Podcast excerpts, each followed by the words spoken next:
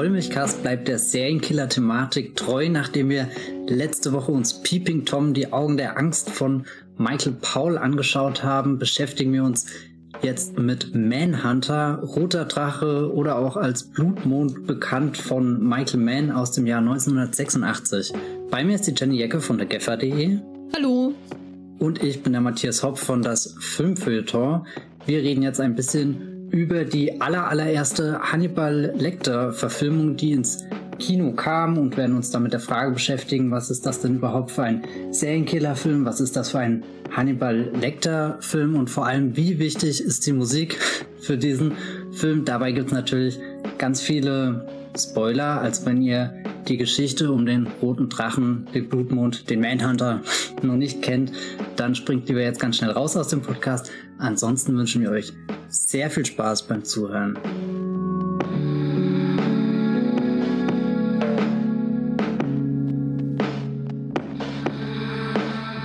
Manhunter, äh, Michael Mann hat den ja ziemlich früh in seiner Karriere gedreht. War das denn ein Erfolg für ihn, Jenny? Nein. Frage ich mal so ins Schwarze hinein. nope. Nein. Nope. Nada. Mhm. Ähm, er hat ihn relativ früh in seiner Karriere gedreht, war vor allem natürlich durch Miami Vice bekannt, seine stilbildende Kriminalserie und dieser Film ist aber trotzdem nicht besonders gut angekommen, deswegen ist es, glaube ich, einer der Gründe dafür, dass wir heute, wenn wir an Hannibal Lecter im Kino denken, zuallererst wahrscheinlich an Schweigende Lämmer denken und nicht an Manhunter von Michael Mann, in dem Hannibal Lecter, etwas anders geschrieben, auch schon vorkommt, weil das hier, wie gesagt, die, die Adaption von Thomas Harris Roter Drache ist, äh, 1986 ins Kino gekommen, äh, gefloppt und ja, in Vergessenheit geraten ein bisschen. Und dann 1991 kam dann die Adaption von äh, Thomas Harris, Das Schweigende Lämmer, äh, inszeniert von Jonathan Demme mit, äh, mit Anthony Hopkins als Hannibal Lecter und auf einmal war das der ikonische große Film, Serienkiller und niemand mehr dachte an Brian Cox, der ihn in Manhunter gespielt hat. Was, was ist eigentlich deine Beziehung zu Hannibal Lecter, Matthias, wenn man diese Frage einfach mal so unbedarft stellen darf?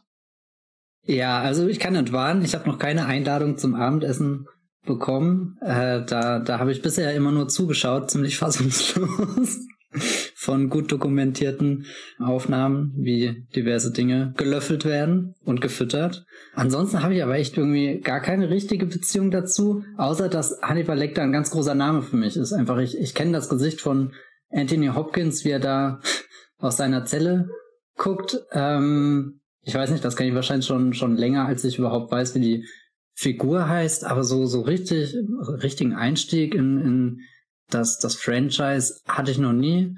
Und jedes Mal, wenn ich Blutmond schaue, aus dem ich mich dann eher aus der, der Michael Mann-Perspektive annäher, bin ich auch irgendwie überrascht. Stimmt, da kommt ja auch Hannibal Lecter vor und, und bin dann ganz entzückt. Ansonsten kenne ich hier den Roten Drachen, also das, das Remake von Brad Redner, den Hannibal-Film von Ridley Scott, den hast du mir mal ausgeliehen, Jenny. Und das Schweigen der Lämmer habe ich auch irgendwann gesehen, aber ich glaube, das ist wirklich so ein Klassiker, für den muss ich nochmal neu Luft holen und mir die Zeit nehmen, mich dann äh, hinsetzen, um, um den, glaube ich, nochmal komplett neu zu entdecken, damit das irgendwas wird. Ja, ist schon ganz gut. Kann man gucken. Ja, ja, das, das glaube ich auch, aber der, das hat damals bei mir nicht Klick gemacht. Den habe ich unter so einem Druck geschaut mit, oh Gott, das ist jetzt halt noch so ein Klassiker, den du geguckt haben musst, damit du was von ihr behaupten kannst. Und das sind meistens die, die schlechtesten Umstände, um, um einen Film so zu schauen. Also ich bin großer Fan gewesen von den Büchern von Thomas Harris und den Verfilmungen. Da muss ich gar nicht so tun, als wäre es anders. Ich muss es zugeben, es ist so. Ich hatte um 2000, 2001 rum oder so, war ich in, in der Phase, wo ich das mochte. Und ich war dann auch als Roter Drache kam bestimmt zweimal im Kino in dem Brad Redner Film. Und ich kann nicht von mir behaupten, dass ich zweimal in Rush Hour war, der viel besser ist. ähm, nee, aber ich mochte die Bücher. Ich habe alle gelesen außer Hannibal Rising, weil so weit bin ich dann doch nicht gegangen. Ich mochte die Filme. Ich habe, wie im ich, einem der letzten Podcasts schon erwähnt, ein Herz für Hannibal, also Ridley Scotts Hannibal. und muss sagen, als ich zum ersten Mal Manhunter in dieser Phase dann gesehen habe, weil ich eben auch Komplettistin war und ich kannte Michael Mann, ich äh, mochte Heat und der letzte Mohikaner und so. Ähm, und als ich das erste Mal Manhunter gesehen habe, war ich von Fremdscham ob der Musikgestaltung ergriffen. Ich habe das nicht verarbeiten können, wie viele 80er Jahre Synthes da drinne waren. Ich dachte, kann ein Film schlechter altern? Und war einfach nur schockiert. Und das ist im Nachhinein seltsam, so an diesen Film zu denken, weil wenn ich den heute schaue, ist das wie, als wäre das ein ganz anderes, fernes Ich von mir. Ich kann das nicht mehr nachvollziehen, warum ich damals so, scho so schockiert war. Wenn ich das heute schaue, wirkt das so, als hätte in diesem Film keine andere Musik jemals vorkommen können als diese, die ausgewählt wurde, inklusive der Pop-Songs von Michael Mann. Und wie ging's dir, als du Manhunter zum ersten Mal gesehen hast und diese Musik gehört hast? Weil ich glaube, das ist schon etwas, was wir sehr stark mit diesem Film identifizieren, ne? Vielleicht noch mehr als Hannibal Lecter, diese musikalische Gestaltung. Ah, definitiv. Als ich reingegangen bin, wahrscheinlich äh, dann irgendwo auf Wikipedia gelesen, ups, da spielt Brian Cox eine Figur, die ich vielleicht kenne. Und als ich ihn dann geschaut habe, da, da hatte ich eine sehr ähnliche Erfahrung. Dieses, so, so ein bisschen, du guckst den Film von einem Regisseur, den du ja eigentlich richtig gut findest, der auch Filme gemacht hat, wo, die, die ich auch schon vor Jahren blind verteidigt hätte und gesagt hätte, die, die werden die Zeit überdauern, die sind zeitlos.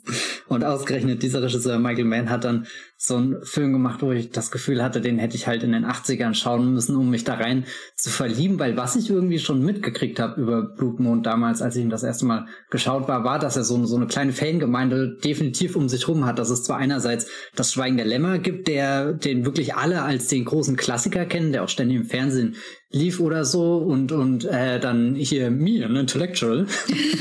Ich gucke Blutmond. Also oh Gott äh, das das äh, ja ich mag das Meme einfach.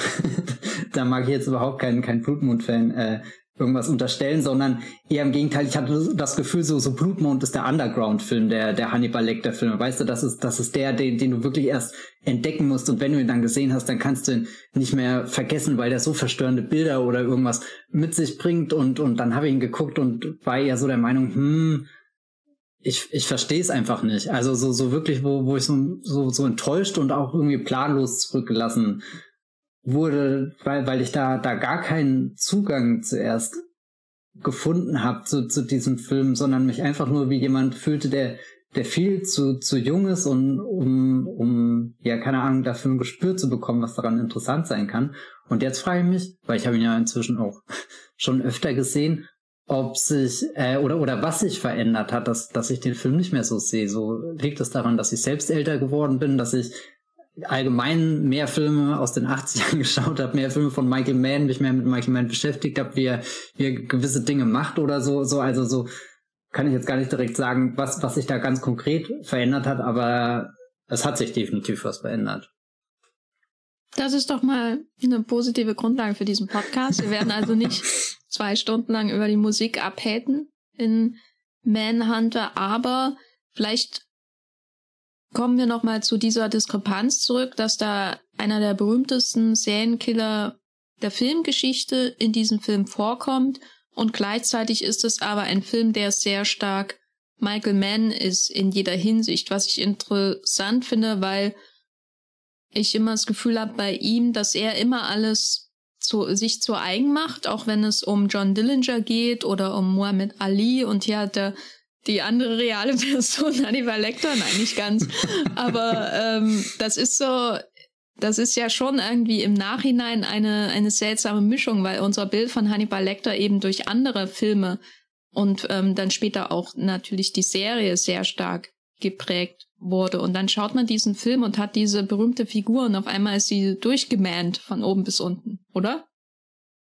Durchgemäht. Ja, der, der, der Professional, der dann in seiner kleinen Zelle sitzt und, und an sich nicht viele Möglichkeiten hat, aber doch sich viel zu eigen machen kann in, in diesem kleinen Rahmen. Und der ganz tolle Wollsocken hat. Mhm, Hast du über die Wollsocken Bibliothek? nachgedacht? nee, überhaupt nicht, ehrlich gesagt. Er sitzt, er liegt doch einmal auf seinem, auf seinem Bett, ist noch zu schön gesagt, und äh, die, die Füße hat er so ganz hoch an der Wand Und dann dachte ich, oh, so liegst du manchmal auch auf deiner Couch, weil sie zu kurz ist. Und das heißt, du bist schon einen Schritt vom, vom Hannibal Lecter, gell? Ich bin schon sehr stark daran, mich mit ihm zu identifizieren, so wie Will Graham wahrscheinlich in dem Film mit Francis Dollarhide ist. Oh, war ja. Und dann habe ich aber doch seine graumelierten, dicken Wollsocken sehr, sehr bewundern können, weil sie auch so im, Kontrast zu diesem reinen Weiß äh, seiner Gefängnisaufmachung stehen. Und das wollte ich nur sagen, die Socken fand ich schön, weil mich das auch ein bisschen an den, an den kuscheligen Mantel von dem Killer in Peeping Tom aus dem letzten Podcast erinnert hat. Ja. Da, da zeichnet sich was ab, dass die Serienkiller möglichst kuschelig aussehen, damit wir sie nicht verdächtigen. Und dann, wenn du kuscheln willst, dann packen sie irgendwas Spitzes aus und erstechen dich, verdammt. Würdest du mit Brian Cox kuscheln? Ich weiß nicht, aber da du jetzt schon Brian Cox sagst, das finde ich auch immer einen super interessanten Effekt, weil Brian Cox ist irgendwie für mich so ein Schauspieler, den kenne ich eigentlich nur in einem Alter und das ist deutlich älter, als er in, in Manhunter ist und gerade jetzt hier in den letzten Jahren ganz intensiv äh, war, er in Succession zu sehen. Ähm, dass das fand ich dann sehr spannend, wie, wie, wie dieses Echo dann, dann beim Schauen von Manhunter, den ich jetzt auch irgendwie in der letzten Zeit überraschend oft geguckt habe, äh, so, so hin und her pinkt, dass ich einerseits diesen, diesen reichen Familienpatriarchen hab, der da kurz vorm Tod steht, aber sein Imperium noch nicht komplett verwaltet oder übergeben hat an die nächste Generation und hier als diesen ja fast schon unscheinbaren Hannibal Lecter auch irgendwie. Also wenn ich zum Beispiel an den Anthony Hopkins und den, den Mats Mikkelsen Hannibal Lecter denkt, da ist für mich irgendwie sehr viel mehr Spektakel da. Also auch wenn das sehr, äh, wenn, wenn, wenn er an sich eher so eine dezente äh, Figur ist. Also selbst wenn er das Hirn von jemandem aufmacht, um das zu kochen, ist das er jetzt nicht furios inszeniert, sondern, sondern er macht das ja eher wie so, so ein Genießer. Er hat aber auch Spektakel drin. Er ist schon so ein bisschen wie so der Zauberer, der das Kaninchen aus dem Hut zieht, wenn er Ray Liotta und Hannibal erst so ein Baseballcap aufsetzt und dann kommt die Clarice runter und setzt sich hin und du denkst so, warum tropft da Blut unter dem Baseballcap hervor? Mm. Und dann nimmt er das Baseballcap ab und nimmt die, die Schädeldecke ab. Wie, wie ähm, bei diesen Affenhörn mit Eis in Indiana Jones und der letzte Nee, der Tempel des Todes. Und ja. ähm, also da ist schon ein bisschen Showmanship auf jeden Fall da bei dem Hannibal. In dem wunderbaren okay, Film ja, Hannibal ja, von Ridley Scott, falls ihr ihn kennt. Das stimmt schon. Oh Gott, jetzt stell ich mir vor, wie, wie der Hannibal seine kleine Trickshow da immer macht und die ganzen kleinen Kinder kommen. uh, das kann Mädchen hat keine Ohren mehr. wie seltsam. Aber du hast ja natürlich recht. Er ist nicht, äh, wenn wir, wenn wir Hannibal treffen, und ich glaube, es ist schon sinnvoll, über Hannibal in diesen Film einzusteigen, weil das etwas ist, was viele mit Manhunter natürlich auch assoziieren durch das größere popkulturelle Erbe von Thomas Harris Kreation im Kino auch. Wenn wir Hannibal zum ersten Mal sehen in Manhunter, dann ist das nicht dieser Gang in diese Horrorhöhle wie in Das Schweigende Lämmer, wo, wo sie da an diesen ganzen Zellen vorbeigeht. Das ist ja auch sehr oft ähm, parodiert worden. Ich sage nur das schweigende Hammeln. Und das Lustige ist natürlich dann, wenn man Roter Drache von Brad Ratner schaut, dass er versucht, diesen Moment zu imitieren, aber es sieht alles überhaupt nicht in entferntesten so, so gruselig aus. Das heißt, da hast du diesen Aufbau, ne? Du waberst, du wartest. Wann, wann kommt jetzt die Zelle, wo dieser sagenumwobene Hannibal Lecter drinne sitzt und dann steht er da äh, und wartet, glaube ich, auf sie. Ich bin mir nicht mehr ganz sicher. Und hier kommt er in dieses Museum of Modern Art artige Gefängnis und ist dann einfach in dieser weißen, strahlend weißen, persilweißen Zelle. Und da sitzt dieser Typ in dieser weißen Aufmachung. Und dann ist er einfach da, dann wird er uns vor die Augen geklatscht. Was, was war dein Eindruck, dein erster Eindruck von Hannibal Lecter in Manhunter? Sehr unscheinbar und überhaupt nicht gefährlich. Also das Einzige, was ihn in dem Moment gefährlich gemacht hat, ist eigentlich das grobe Vorwissen, was ich dann irgendwie als Zuschauer mitgebracht habe und was ich dann eben so herausragend an den sehr wenigen Hannibal-Szenen finde, ist, dass sie auf den Punkt genau bringen, wie diese, diese Faszination dann passiert. Also, dass dieser Will Graham, der ja schon in der Lage ist, sich seines eigenen Verstandes zu bedienen, dass der da in was hineingerät war, was er selbst nicht mehr ja ver verstehen kann oder oder zumindest erstmal nicht kontrollieren kann, sondern sondern wie wie wie er sich selbst dabei ertappt mit, ups, jetzt habe ich doch ein Detail zu viel verraten und und dann steht da dieser dieser Hannibal Lecter, der der auch irgendwie sehr sehr oder sagen wir mal normal höflich ist, aber dann vielleicht doch eine Spur zu zuvorkommt dafür, dass er eine sehr äh, furchtbare Vergangenheit hat. Aber, aber er kann mit dir reden. Er ist da so eloquent gut aufgestellt, dass er so casual nebenbei sagt, ah ja, kannst du mir noch deine Telefonnummer auf den Zettel schreiben? Und du merkst richtig, wie Will Graham fast instinktiv nach einem Stift und einem Zettel greift, um die Nummer zu notieren. Er macht das natürlich nicht, aber du, du merkst richtig, wie, wie er in dieser, dieser, dieser Grundgeste sich dabei enttappt und denkt, ja scheiße, da, da bin ich gerade total seiner, seiner, seiner Manipulation verfallen. Und das finde ich sehr beeindruckend, wie dann aus so, so, so einem Typen, den du, den du im Vorbeigehen ja wahrscheinlich gar nicht mehr bemerken würdest, außer die, die grauen Socken, die sich sehr von der weißen Zellengestaltung abheben. Also würdest du einfach vorbeigehen und dir denken, ja, wie, wie soll denn dieser Mann überhaupt gefährlich sein? Der, der ist da hinter Gittern, der ist nicht mal muskulös, der sieht aber jetzt auch nicht aus wie das Superbrain. Das sieht halt einfach aus, als sitzt er da schon ein bisschen länger und gut ist und, und in den wenigen Szenen, die du hast, merkst du gut, er ist in der Lage, innerhalb von fünf Minuten den gesamten Verlauf von einem Zwei-Stunden-Film zu, zu bestimmen und zwar nach, nach seinen Regeln, nach seinen Gesetzen, so wie, wie er das gerne hätte. Also so, dass, dass er da keine Sekunde lang eigentlich irgendwie eingesperrt, unterdrückt, weiß nicht was ist. Wobei ich aber sagen muss, dass ich ihn schon sehr gruselig finde, aber auf eine andere Art als Anthony Hopkins Darstellung von Hannibal Lecter. Anthony Hopkins ist so, der hat so was allglattes, kaltes, berechnendes, was ich ähm, gruselig finde. Es ist ja dann auch immer der, der Reiz davon, ihm zuzuschauen, wie er mit Clarice Starling in Das Schweigende Lämmer spricht oder eben dann mit Edward Nortons Will Graham in Roter Drache, dass er ihnen beiden so intellektuell und so in jeder Hinsicht überlegen ist und das führt dann aber auch immer wieder zu seinem Fall so ein bisschen, also ich selbst überschätzt. Aber wenn ich Brian Cox sehe, dann habe ich so einen Unterton von einem, oder wenn ich sein Gesicht sehe und wie, wie das mit dieser weißen Umgebung und seinen weißen, seinem weißen T-Shirt, glaube ich, kontrastiert, dann habe ich so ein, dann sehe ich diese fleischige Haut, dieses Rosane in seinem Gesicht und den breiten Mund und die, die Augenbrauen und die dunklen Augen und denke, da ist irgendwie auch was Animalisches. Er wirkt nicht so, als würde er über den Dingen stehen und die ganze Zeit nur italienische Literatur aus dem 15. Jahrhundert übersetzen, sondern er wirkt so, als könnte er mit dir über italienische Literatur aus dem 15. Jahrhundert sprechen, aber eigentlich will er lieber dir, dir deine Kehle aufbeißen. Also ich finde schon allein die, die physische Erscheinung von Brian Cox irgendwie gruselig, weil sein Gesicht so, so vielschichtig ist und so, so, so, das sieht ja aus, als hätte es jemand gezeichnet, während das Gesicht von Anthony Hopkins eher, eher glatt und leicht zu erfassen ist. Und dann, wenn du genauer hinschaust, siehst du irgendwie die Komplexität in seinem Ausdruck. Deswegen spielt er auch so guten Butler in äh, Was vom Tage übrig blieb zum mhm. Beispiel, weil er eigentlich auch aus, vollkommen ausdruckslos sein kann und du, du siehst sein Gesicht und es ist wie einfach nur ein Spiegel. Und, und Brian Cox dagegen ist, er hat eher ein barockes Gesicht mit ganz vielen Schnörkeln und, und, und ähm, jede Pore in seiner Haut kommt in dieser Szene zum Ausdruck, weil, weil der Rest so weiß und glatt und rein ist. Das finde ich immer ganz spannend. Also ich finde ihn gruselig, muss ich damit sagen. Ja, doch, so wie du das beschreibst, kann ich jetzt schwer widersprechen, jetzt wo du schon die Gesichter einordnest. Wir haben Barock bei Brian Cox, wir haben, was ist, was ist der Ding? Das wäre die Romantik, oder? Der, der Anthony, der Anthony Hopkins.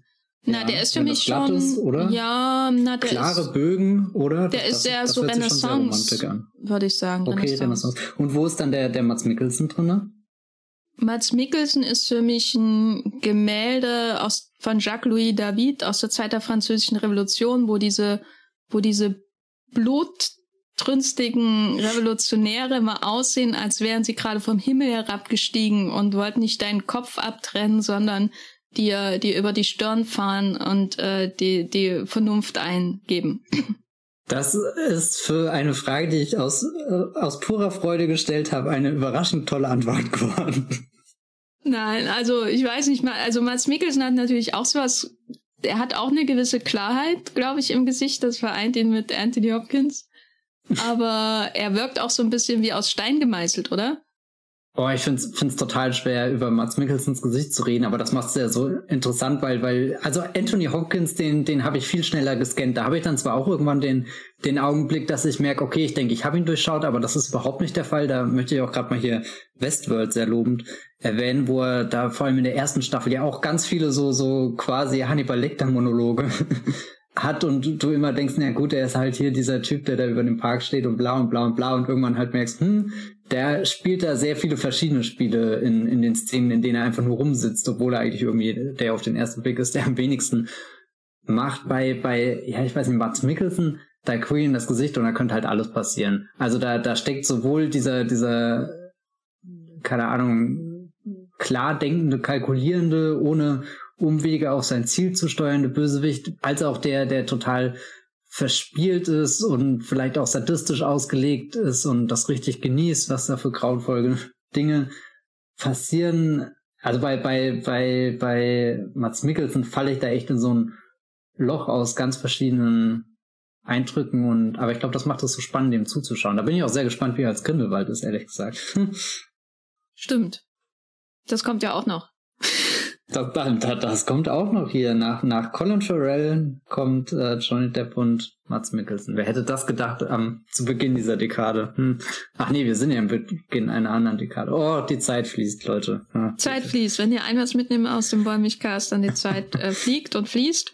Aber wenn wir nochmal zurückgehen ins Jahr 1986 zum eigentlichen Thema unseres Podcasts, nämlich Manhunter, dann ist natürlich die Frage, wir, wir, wir haben jetzt gleich angefangen mit Hannibal Lecter, aber eigentlich hat er nur drei Szenen in dem Film.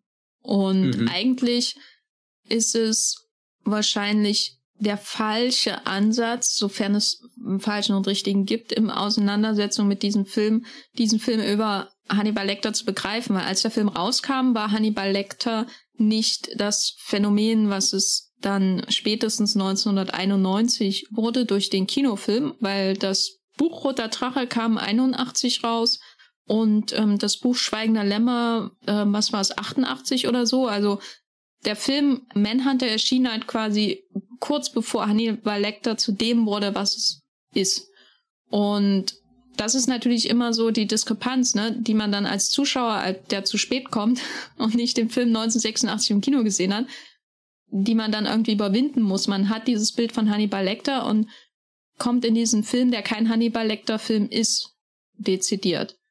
Und es ist ein Will Graham-Film, mehr als Das Schweigende Lämmer ein Clarice Starling-Film ist. Oder auch mehr als wahrscheinlich Roter Drache ein Will Graham-Film ist, soweit ich mich an den erinnere. Erstaunlich gut sogar für einen Brad Ratner-Film.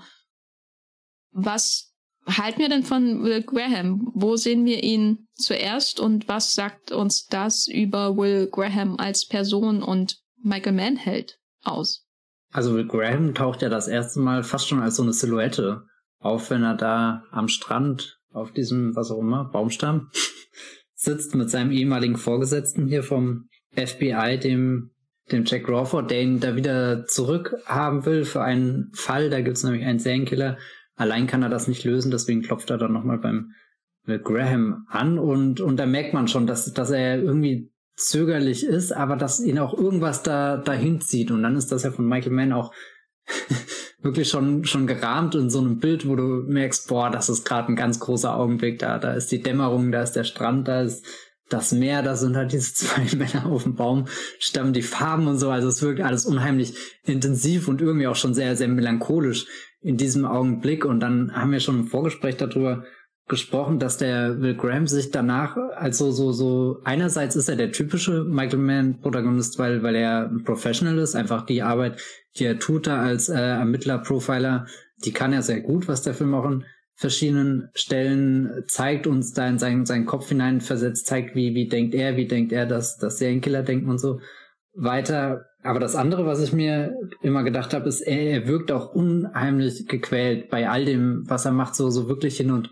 hergerissen und, und du merkst eigentlich, dass das jemand ist, der, der schon diese Professional-Karriere abgeschlossen hat. Und das war nicht leicht für ihn, sondern das, das, das ist schon ein Kraftakt gewesen und jetzt wird er da nach und nach wieder hineingezogen. Und sonst ist es ja in Michael Mann-Filmen eher so, dass, dass wir den Leuten in der, in der besten Phase ihres Lebens, wenn man das so sagen kann, äh, zuschauen, auch wenn, wenn die beste Phase ihres Lebens natürlich von außen, von außen, für uns Außenstehende nicht unbedingt so wirkt, aber die machen da genau das, was sie, was sie richtig gut können. Also sind das jetzt die, die in Miami Vice, die zwei Cops, die da eher undercover spielt, spielen, oder selbst der John Dillinger, äh, ist ja selbst dann, wenn er im Gefängnis ist, irgendwie der König, weil er schon insgeheim weiß, wie er wieder ausbrechen kann wie er da seine, seine Macht beeinflusst, wie er, wie er ein letztes Mal ins Kino geht. Da ist der, der Will Graham wirkt eigentlich, obwohl er recht jung in dem Film ist, schon als, als wäre, hätte er all die anderen Michael Mann-Helden einmal durchgespielt, oder?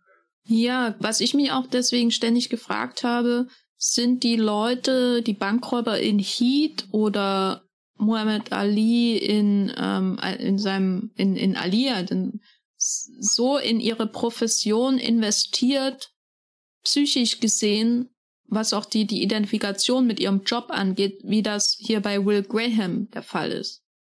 Oder geht er noch viel weiter? Na, ich glaube, der, der Will Graham ist schon einer eher der, der krankhafteren Professionals, also wo du, wo du merkst, dass das tut ihm eigentlich nicht gut, die Arbeit, die er macht. Anders jetzt bei, bei Vincent in Collateral das ist ja zum Beispiel eine Figur, die bis zum Ende des Films kann ich mir die gar nicht anders vorstellen, außer dass die als Auftragskiller hier, der, der Tom Cruise spielt den ja, dass der da durch die Stadt läuft und die Menschen tötet. Also da, da fehlen mir ja auch jegliche Informationen dazu, bis, bis er ganz am Ende irgendwie in der U-Bahn äh, sitzt und du merkst, die Geschichte geht, ja, seine Geschichte ist vorbei und, und, und hast dann das Gefühl, okay, da, da steckt noch ein bisschen ein anderer Mensch dahinter. Also bei den anderen wirkt es halt immer so, ne, als würden sie erst in dieser Tat, ob das jetzt ein Überfall ist zum Beispiel oder der Auftrag oder auch das Taxifahren, ähm, als würden sie darin aufgehen. Also zum Beispiel hier bei ähm, der James Kahn-Figur in Thief, wenn er da den, den Heist quasi durchführt und man dann ganz lange beobachtet und äh, jeder, jeder einzelne Handgriff, Handgriff gerät ins Zentrum der, der Aufmerksamkeit der Kamera und die, diese Figuren werden dann quasi alles los, was sie sonst in ihrem Leben irgendwie beeinflusst, für diesen Moment, wo sie das tun und sind dann eins mit der Welt. Und dann ist dieser Heiß vorbei und dann geht's wieder zurück und dann ähm, haben sie auf einmal wieder ein Privatleben. Und das Interessante bei Will Graham ist ja, dass oder die Frage, ob er diesen Moment erreicht, dieses Aufgehen in der Arbeit, oder ist dieser Moment per se pervertiert, weil das Aufgehen in der Arbeit für ihn bedeutet, dass er sich mit jemandem identifizieren muss, der komplett krank und ist und sein, sein Geist wie ein Virus befällt. Also er musste ja sogar dann in, in Behandlung gehen, weil er die Gedanken von Lecter nicht mehr aus seinem Kopf bekommen hat. Hattest du irgendwo in Manhunter das Gefühl, dass er hier aufgeht mit seiner Arbeit? Ich habe immer, deswegen habe ich ihn als gequält vorhin umschrieben, immer das Gefühl gehabt, er steht kurz davor, aber weiß, wie gefährlich das ist und weiß auch, dass er gleichzeitig schon dieses Familienleben hatte, was ja die meisten Michael Mann Protagonisten eher nicht haben. Also so vielleicht ist er am ehesten mit, mit Russell Crowe aus dem Insider zu vergleichen, der ja rein theoretisch auch ein professioneller Insider sein könnte, aber dann im Verlauf des Films er heraus findet, was da alles für ihn auf dem Spiel steht. Also so irgendwie einerseits wirkt es ja ziemlich einfach. Er hat da Dinge erfahren, die an die Öffentlichkeit müssen, damit die Menschen aufgeklärt sind, aber das, das ist ja dann eben nicht so einfach, weil es Druck von allen Seiten gibt. Keine Ahnung, seine Familie wird bedroht äh, und so weiter. Und da ist dann der, der Graham schon so, so ein bisschen seelenverwandert, nochmal ein bisschen in einem anderen Kontext, der, der auch sehr schnell intensiver werden kann. Aber ja, ich glaube, es ist die ganze Zeit für ihn ein, ein Kampf auch gegen so eine, so eine Versuchung. Wenn, wenn er da den Lecter anschaut oder sich mit dem Dollarheit beschäftigt, dann, dann kann er da ja schon einsteigen, mitspielen, mit denen auf einer Augenhöhe reden, aber muss halt immer aufpassen, dass er sich nicht davon mitreißen lässt. Also genau die, die Szene, die ich vorhin meinte, dass er da instinktiv fast dem Hannibal seine Telefonnummer weitergibt und irgendwo in meinem Fanfiction-Kopf, äh, keine Ahnung, reden die dann abends ein paar Stunden miteinander, wie sie am besten äh, Eier und andere Dinge kochen, die sie dann auslöffeln. Oder, oder, oder der Film hat auch sowas, dieses professionelle Unterdrücken. Du bist bei Michael Mann gewohnt, dass du immer diese, diesen perfekten Moment irgendwie siehst, diese, diese äh, Montage, wo, wo dann alles nach Plan läuft. Mit, äh, da ist zwar Zeitdruck, irgendwann kommt die Polizei, selbst wenn, also oder gerade wenn die Bank überfallen wird oder so. Also immer irgendwann gerät was außer Kontrolle, aber du hast sehr viele zutiefst befriedigende Momente, wo, wo echt so ein Dominostein nach dem anderen läuft, wo jeder einfach genau auf, auf dem Peak ist um, um das Beste zu machen, was, was, was halt die Leute eben sich ausgewählt haben, worin sie gut sind, während der will Graham ja eher der ist, der dann, ja, ich weiß nicht, da, da zerspringen dann Scheiben und er stolpert und so. Also irgendwie gönnt ihm Michael Mann da nicht, glaube ich, diesen, diesen Lauf, den er Al Pacino und, und Robert De Niro und Heat oder so gönnt, also wo, wo beide Seiten da zu, absoluter Höchstform auflaufen können, sondern der will, Graham weiß halt, dass, dass bei ihm noch was anderes hinten dran hängt, was ihn irgendwie hemmt, aber das wäre auch schon wieder sehr negativ auf seine Familie bezogen, weil, weil irgendwo sieht er ja auch was in seiner Familie und weiß, dass das sehr wertvoll ist, dass er sich dafür auch überdenkt zurücknimmt. Ja, er wirkt so ein bisschen wie ich mir Val Kilmers Figur in Heat nach dem Film vorstelle. Ne? Also du hast diese ganzen Sachen hinter dir und du musst die jetzt, du musst jetzt verkraften, was quasi deine eigene Identifikation mit deiner Profession dir und deiner Umwelt angetan hat. Und Will Graham weiß, dass er eigentlich da an den Strand gehört in Florida, um da auf den Golf von Mexiko zu schauen, während die Sonne untergeht. Aber er weiß auch wahrscheinlich, dass er oder der Film drückt es auch so aus, dass er, dass er dann halt in gewisser Weise auch süchtig ist nach dem, was ihm diese Wunden schlägt. Und damit meine ich nicht nur Hannibal Lecter an sich. Man sieht ja immer diese Narbe am Hals als Hinweis darauf, was, was da geschehen ist. Und ja, ist auf jeden Fall ein spannender Michael Mann Held, auf, äh, weil er auch so, so in gewisser Weise zerbrechlich ist. Also es gibt ja dieses eine Gespräch, was er mit seinem Sohn in diesem Supermarkt hat, wo er dieses Vater-Sohn-Gespräch hat, was eigentlich enorm wichtig und ernst ist. Und der Sohn ähm, hat vorher Probleme, irgendwie seinen Vater da als Präsenz zu akzeptieren und so. Und die wirken generell entfremdet. Und dann spricht er mit ihm in dieser, in diesem, ausgerechnet in dieser Supermarkt, in diesem Supermarktgang zwischen diesen ganzen ähm, Kakao oder Nutella-artigen Gläsern und Packungen und Cereals und äh, verschiedene Cornflakes-Arten auf der Seite des Sohnes und auf seiner Seite sind dann eben halt so Schokocreme-Sachen und Kaffee und was weiß ich. Und dann hat er dieses super ernste Gespräch mit seinem Sohn darüber, was mit Hannibal Lecter passiert ist. Wie, wie siehst du denn den, seine Familie, also zum Beispiel den Sohn? Wie, wie schauen die auf Will Graham? Also. Äh, oder sind die nur ein Anhängsel? Es wirkt manchmal so, als sind sie nur ein Anhängsel, aber sie sind auch recht wenig im Film, dann habe ich das Gefühl. Aber, aber du merkst schon, wenn, wenn er hier mit seiner Frau spricht oder so, dass sie definitiv da sind.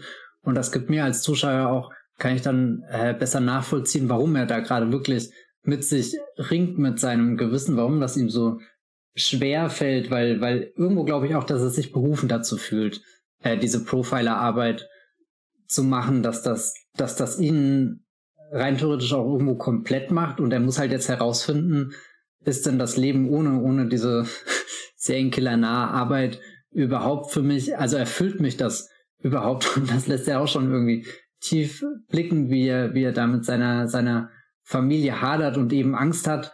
Da sind Blicke in den Sonnenuntergang nicht möglich.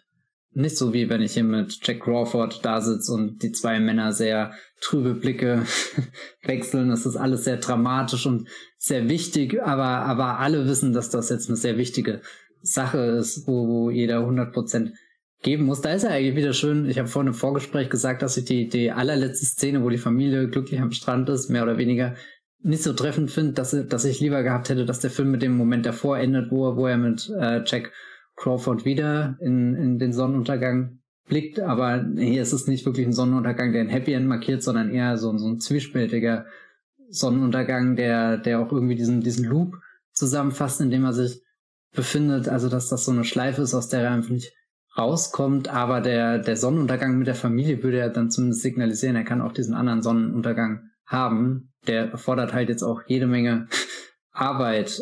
Eigentlich lernen wir ja ihn am Anfang des Films als jemanden kennen, der schon diese Arbeit angefangen hat, auf sich genommen hat, versucht da, da rauszukommen. Also wie, wie oft wird er wieder zurückgezogen?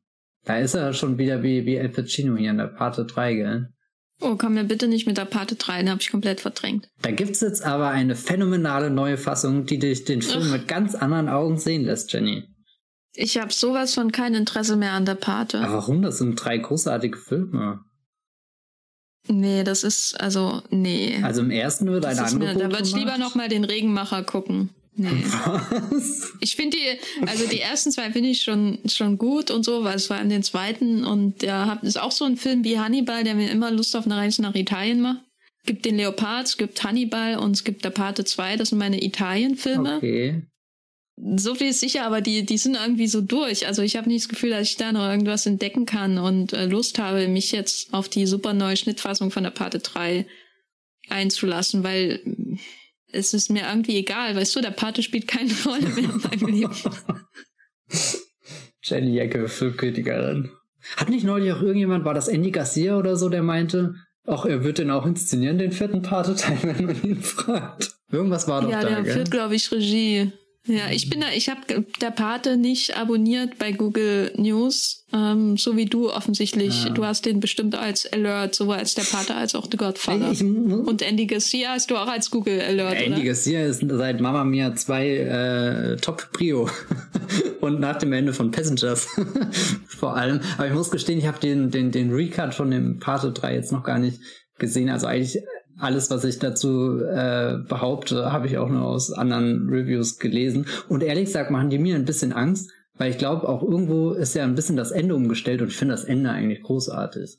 Also wo wir schon beim Ende sind, kann ich ja sagen, dass ich das Ende von Manhunter, dem Film, über den wir hier im Podcast sprechen, ähm, ziemlich gut finde. Aber das wäre, glaube ich, schon zu weit in die Zukunft ja. gesprungen, weil wir waren ja eben noch bei der Familie und was wir über Will Graham als Ermittler lernen, was er für ein Mensch ist. Und ich finde das schon insofern spannend, dass wir ihn da in dem Sonnenuntergang, in dieser Idylle und dann in diesem, in diesem blauen Licht des ähm, Schlafzimmers mit seiner Ehefrau kennenlernen, bevor er sich dann aufmacht in eine einzige Ausstellung der schönsten architektonischen Hintergründe, die Michael Mann in den 80er Jahren finden konnte.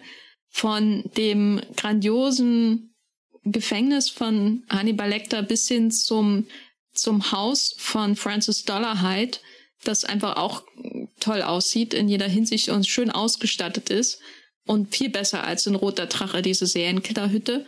Und deswegen wollte ich mal einwerfen, bevor es weitergeht, äh, um Treppen, die aus einer Oper herausführen, am Ende von Francis Ford Coppola Film, was du von den Umgebungen hältst, in die Will Graham hineinkommt, nachdem er aus dieser Idylle von Florida ausgespuckt wird. Also mir hat die Umgebung sehr viel Unbehagen bereitet. Also einerseits ist das architekturmäßig schon interessant, aber in dem Film schafft das für mich eher eine sehr beklemmende, kalte Atmosphäre. Also ich denke da gar nicht so darüber nach, hm, in welchem Palast haben sie denn den Hannibal Lecter untergebracht? Das scheint mir sehr außergewöhnlich für ein Gefängnis zu sein, sondern eher, naja gut, den, den musste halt auch in so einer Burg verstecken.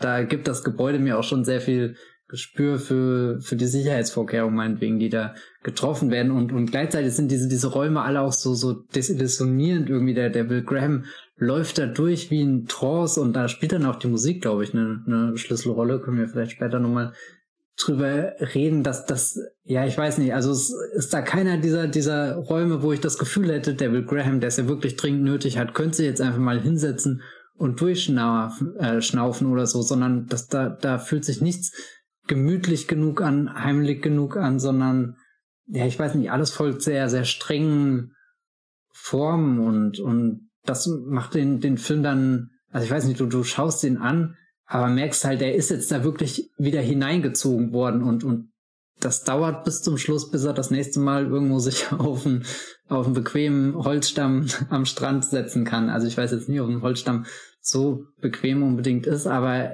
der verspricht zumindest was, was eher, eher was Naturverbundenes irgendwie, was, was ja doch dann gemütlicheres als all diese, diese richtig krass kalten Räume, die, die der Michael Mann da entdeckt. Ja, weil das Strenge hat ja auch immer so einen Anklang von jemand hat's designt, ne? Mhm. Jemand hat es hergestellt, damit du dich unwohl drin fühlst oder kalt oder entfremdet. Und ähm, falls ihr ähm, gerade nicht im Kopf habt, wie das Gefängnis von Hannibal Lecter in Manhunter aussieht, dann stellt euch vor, er wäre im Guggenheim in New York äh, bekannt aus Tom Tückers International. und so sieht das ja dann letztendlich aus, wenn er da rauskommt und diese, diese endlosen Gang äh, runtergeht, der einfach nicht aufhört. Strahlend weiß, äh, riesige Fenster und trotzdem wirkt das wie so ein Labyrinth. Ähm, das ist ein ganz seltsamer Effekt. Und du siehst ja auch, wie er da durchläuft, dass er gerade gar nicht gerade gehen kann. Gut, das liegt auch an seiner Auseinandersetzung, die er mit Lecter davor hat, aber auch irgendwie hast du das Gefühl, er wird da in diesem Gang von den Wänden hin und her geschubst, so irgendwie. Die lassen ihn, eigentlich ist das ein gerader Gang, er könnte einfach gerade durchflutschen. Aber das ist ihm überhaupt nicht gegönnt. Er, er wird da wirklich durchgetrieben eher, wie, wie, als ist das sein, sein, sein Kreuzweg oder sowas. Gleichzeitig ist das aber auch so, dass, weil es Michael Mann ist, dass diese architektonischen Extravaganzen da, dass die auch einfach cool aussehen. Ne? Also ich würde dem nicht ständig unterstellen, dass es irgendwie alles entfremden und kalt sein muss, sondern ich glaube, es gibt so gerade bei dem Haus von einer der Familien so einen Moment, wo wenn er das erste Mal reinkommt und da sind noch die blutbespritzten Kissen da und alles sieht noch so aus, als hätte jemand drinnen gewohnt, dass dieses Haus, was kalt sein könnte, mit Leben gefüllt war und dementsprechend jetzt auch mit Grauen, weil da eben eine Familie umgebracht wurde. Und dann geht er später, glaube ich, nochmal rein und dann ist es komplett wie leer gefegt und du siehst nur noch dieses, diese kalten Wände und dann auf einmal ist dieses Gefühl da, du bist in dem Konstrukt von jemand anders irgendwie. Jemand hat da was ausgesaugt, nämlich das Leben aus, aus dieser Welt und das finde ich auch mal interessant, weil ähm, man muss schon sagen, dass es auch cool aussieht. Und ich glaube, die Coolness, das ist nicht so, ist ein nicht so unterschätzender Faktor bei Michael Mann in den 80er Jahren insbesondere. Ich glaube, die Coolness, die hat nie aufgehört, oder? Also die ist doch auch noch da, wenn, wenn, wenn Chris Hemsworth seinen Laptop aufklappt, um zu hacken. Ich kann mich nicht mehr an Blackhead erinnern. Na gut, wenn, wenn Johnny Depp eine Maschinenpistole aus seinem langen Umhang rausholt, der da in krassen Digitalbilder eingefangen ist. Das ist cool. Das ist der Moment, wo Coolness und Einssein mit der Welt irgendwie zusammenkommt. Ja. Und Will Graham hat aber keine Maschinengewehre, sondern er sitzt die meiste Zeit in recht eintönigen Hotels und Hotelzimmern und starrt auf dem Fernseher oder äh, läuft durch die Häuser von anderen Menschen, die ermordet wurden. Und das ist schon alles sehr trist. Und dann hat er niemanden zum Reden, außer den Killer, den er sich vorstellt. Wie findest du denn diese Momente, wo William Patterson, der den Will Graham spielt, mit dem imaginären Killer spricht und viel ausspricht? Na, das sind wieder die Momente, wo, wo du halt merkst, da finden Grenzüberschreitungen statt und da müssen sie aufpassen, wie weit man sich da hineinfuchsen will oder so. Also Inwiefern Grenzüberschreitung? Naja, schon allein durch, durch dieses anschauen, beobachten wieder, was wir ja auch schon in den letzten, also da, dass da so, so, so, so eine Obsession auch dabei ist, dass sich da jemand viel zu gut Gedanken über irgendwas gemacht hat, was eigentlich gar nicht normal in dem Sinne ist. Also hinterlässt das bei dir ein wohliges Gefühl? Nee, oder? Nee, nee. es wirkt halt beim ersten Mal schauen einfach seltsam, dass er da irgendwie rumschreit und ist niemand da. Beim zweiten, dritten Mal schauen wirkt das auch, aber auch wie so ein verzweifeltes Kommunikationsangebot. Weil er, er denkt sich in den Killer rein und das ist eine Grenzüberschreitung, ja, da stimme ich dir zu, weil er sich dann eben auch diese kranke Psyche zu eigen macht und so, aber andererseits wirkt es auch so, als würde er so in den Äther hinaus mhm. schreien und hoffen, dass jemand antwortet. Ist so wie Baby Yoda, was dann versucht, irgendeinen Jedi-Ritter zu erreichen und er versucht halt Serienkiller zu oh erreichen. Je. Und dann kommt der Dollarheit und oh sagt, je. hallo, da bin ich. du hast mich gerufen, Meister. Aber ist es, weil du gerade gesagt hast, sich in die Psyche hineindenken, was ich ja das, das, oder ich weiß nicht, ob, meine Angst ist halt momentan immer, wenn ich diese Art von Film schaue, dass die Leute dann selbst zum Serienkiller werden. Die Guten, je mehr sie sich das aneignen und, und mit den, den Bösewichten beschäftigen, dass du das ist das Lustige. Kann ich das Finale von Thomas Harris Hannibal Buch spoilern? Ich habe da kein Problem damit. Auch so ein Teil, den die Filmemacher schlauerweise weggelassen haben, weil im Finale von Thomas Harris Hannibal Buch, da fährt die Clarice mehr oder weniger mit dem Hannibal auf dem Urlaub in, äh, zu einem Urlaub in Südamerika. Ah. Und dann jumpt sie quasi den Shark auf einen anderen Kontinent. So hoch jumpt sie, dass der Charakter einfach komplett zerstört wird von Thomas Harris. Und das wollte ich nur sagen. Also er führt, der, der Kreateur dieses Ganzen äh, führt, führt seine berühmteste, zweitberühmteste Figur völlig ad absurdum durch diese Idee. Sie identifiziert sich zu sehr mit dem Serienkiller, dass dann irgendwie eine Love Story draus wird. Das wollte ich nur sagen, weil daran musste ich gestern denken, als ich Hannibal nochmal geschaut habe und äh, hab laut gelacht. Aber kannst du dich auch vorstellen, so mit, mit hier äh, Anthony Hopkins in, im sonnigen Italien ein, ein Gläschen Wein anstoßen? Und dann, das kann ich mir auf jeden ja. Fall vorstellen, aber ich bin ja auch nicht Clarice Starling. Ja, gut, das, das ist ein Vorteil, gell? Hm.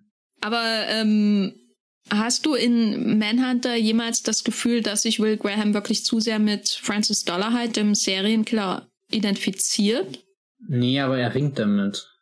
Also er, ich glaube, er hat unheimlich Inwiefern? viel. Er geht dann nach Hause und denkt, er will seiner Frau Spiegel in die Augen machen? Wer weiß. Nee, weil das ist für mich schon eine Frage, weil das immer so gesagt wird, dass es sich so stark identifiziert. Aber ich sehe das ich glaube, nicht. er hat Angst davor, sich damit zu identifizieren. Also die, dieses wirklich dieses Ringen ist so für mich. Ich gucke den den Will Graham in diesem Film immer an und leide wirklich mit ihm und wünschte, er ging nur eineinhalb Stunden statt der zwei, weil dann würde es nicht so so lange dauern und und keine Ahnung. Also so so es ist wirklich die, so so ein so ein Ankämpfen gegen die die Versuchung. Also ich weiß nicht, ob er direkt so eine, so eine komplette 100% Transformation dann durchmachen würde und eben diese Spiegel, äh, damit er sich selbst in seiner Frau sieht. Ich glaube, dazu ist sein Ego auch vielleicht nicht zu groß, aber er ist ja unheimlich fasziniert davon, was, was diese Menschen durchmachen. Also so, so halt dieses im Kopf des Serienkillers denken. Ich glaube, er hat da schon noch eine natürliche Mauer irgendwie, dass er 100% weiß, dass das falsch ist. Aber allein ums auszuprobiert haben, würde es vielleicht doch machen. Ich weiß es nicht. Weil das sehe ich nie. Also das ist das, wo ich immer am wenigsten nachvollziehen okay. kann, warum, wo ich denke, dass der Film noch weiter von modernen Serienkiller-Filmen oder so entfernt ist. Weil das ist immer sowas, was mir so ein bisschen, was immer, was angedeutet wird oder gesagt wird, aber eigentlich, oder auch gedeutet wird in den Film hinein, aber eigentlich ist es nicht so richtig da. Also was ich nachvollziehen kann, ist natürlich, dass er den Gedankengang des Killers wirklich nachgeht, wenn er den Mod in seinem Kopf oder in der Wohnung nachstellt. So und überlegt, warum hast du das gemacht, warum hast du das gemacht, warum hast du die Kinder so behandelt und die Ehefrau so und den Ehemann so und so weiter.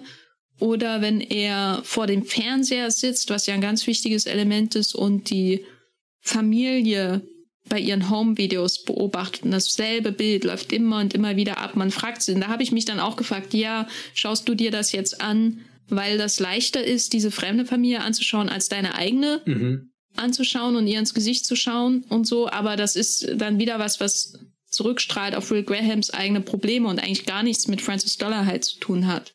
Also sieht er in diesen Familienvideos wirklich dasselbe wie Francis Dollar halt. Was sieht Francis Dollar halt? in diesen Familienvideos. Vielleicht sollten wir über Francis Dollarhide reden. Den haben wir ja noch gar nicht so richtig besprochen. Ich, ich glaube, Francis Dollarhide sieht am liebsten sich selbst, oder? Ja, na, er. In seiner, seiner Kunst, die er da vollbringt, in Anführungsstrichen. In seiner Verwandlung, die er bei jedem Vollmond durchmacht, wenn er zum roten Drachen wird, mhm. wie ich gelernt habe in diesem Film. Weil er einen. Ausnahmsweise kein Werwolf. Weil er einmal zu viel ein Bild von William Blake angeschaut hat. Dann, dann macht's bumm und dann ist es vorbei mit dir. Das ist aber auch ein sehr beeindruckendes Bild, oder? Ja, es ist sehr beeindruckend. Ähm, Hat der Drache Pobacken? Ich finde es gut, dass du die wichtigen Fragen stellst und musste auch ja. daran denken, dass in äh, Brad Ratners Roter Drache dass man da Ralph Fiennes, der ja den Francis Dollarhide spielt, so seinen ganzen muskulösen Körper irgendwie von hinten doch sehr stark sieht, oder? Vor, äh, stellt er sich da nicht vor, vor Philip Seymour Hoffman, der den Reporter spielt, so auf und sagt, schau, wie ich mich verwandle und äh, zeigt seine sexy tätowierten Muskeln? So gut kann ich mich leider wirklich gar nicht mehr an den Film erinnern. Allerdings hört sich das nach einer Szene an, die sich schon im Gedächtnis eingebrannt haben sollte. Mir, also mir fällt es ehrlich gesagt überhaupt schwer, Ralph Fiennes als so einen mega muskulösen Dude mir vorzustellen, weil, weil selbst als, als Harry Potter Bösewicht hier Voldemort ist er ja alles andere als, als vom Körperbau jetzt besonders beein, beeindruckend. Na, der hat da ja auch diese Robe auf, die ist ja nicht gerade vorteilhaft, ne? Muss man ja sagen. Ja, boah, boah, willst, willst du, willst du Voldemort mit so, so Sixpack und Muskeln und. Voldemort und hat so ein Sixpack. So das kann ich dir garantieren. das siehst du schon, wenn du das Gesicht siehst, dann weißt du, dass Voldemort ein Sixpack hat. Ah, nee, ich, ich glaube, das ist deutlich, deutlich verstörender, wie Voldemort aussieht. Wenn Voldemort einen Instagram-Account hätte, dann würde er die ganze Zeit nur Selfies von sich machen mit seinem Sixpack und, und dann so ganz gelangweilt äh, zur Seite schauen. Oder so. Na Leute, glüht euer dunkles Mal auch so wie meins? Oh Gott. Aber ähm, wir haben ja hier nicht Ray Fiennes in dem Film, Manhunter, sondern wir haben Tom Noonan. Ja. Was, was hältst du denn von ihm als, als Killer und ja, seine Beziehung zu Will Graham, soweit sie denn existiert? Also er, er wirkt schon offensichtlich wie, wie so ein, so ein Außenseiter, wie jemand, der da irgendwie durch so ein System gefallen ist und jetzt sich seltsam verhält. Also so, wir haben im Vorgespräch über einen neuen Serienkiller-Film geredet, in dem Jared Leto mitspielt und mir war sofort klar, welche Rolle Jared Leto in dem Film spielt.